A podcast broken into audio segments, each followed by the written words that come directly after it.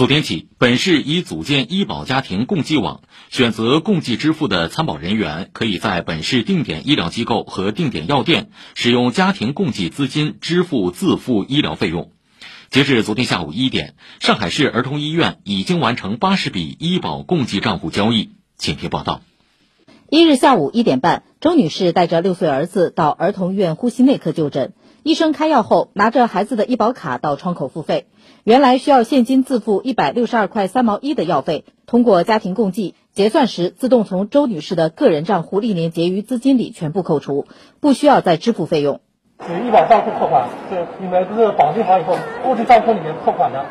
周女士说，她儿子自幼有哮喘，是医院常客。过去平均一年看病配药自付的费用至少一千元，而她自己平时很少生病，个人账户里的钱结余比较多，共计账户等于盘活了她的沉淀资金。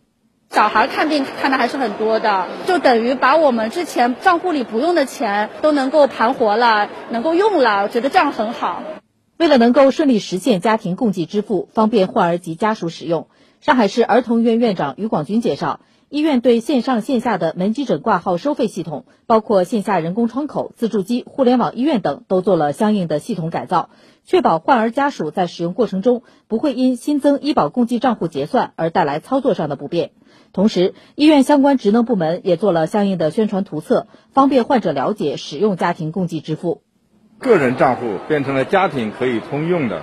意味着对医保基金的使用的效率的大幅的提升，尤其对儿童的来说是非常好的一件事情。用他的历年的账户可以去冲抵，那么就不需要去付现金了。这样的话，他的结算的效率就有可能提高。据了解，医保家庭共济网今年八月以后仍可组网。有关个人账户家庭共济使用的具体问题，可以拨打医保咨询服务热线幺二三九三。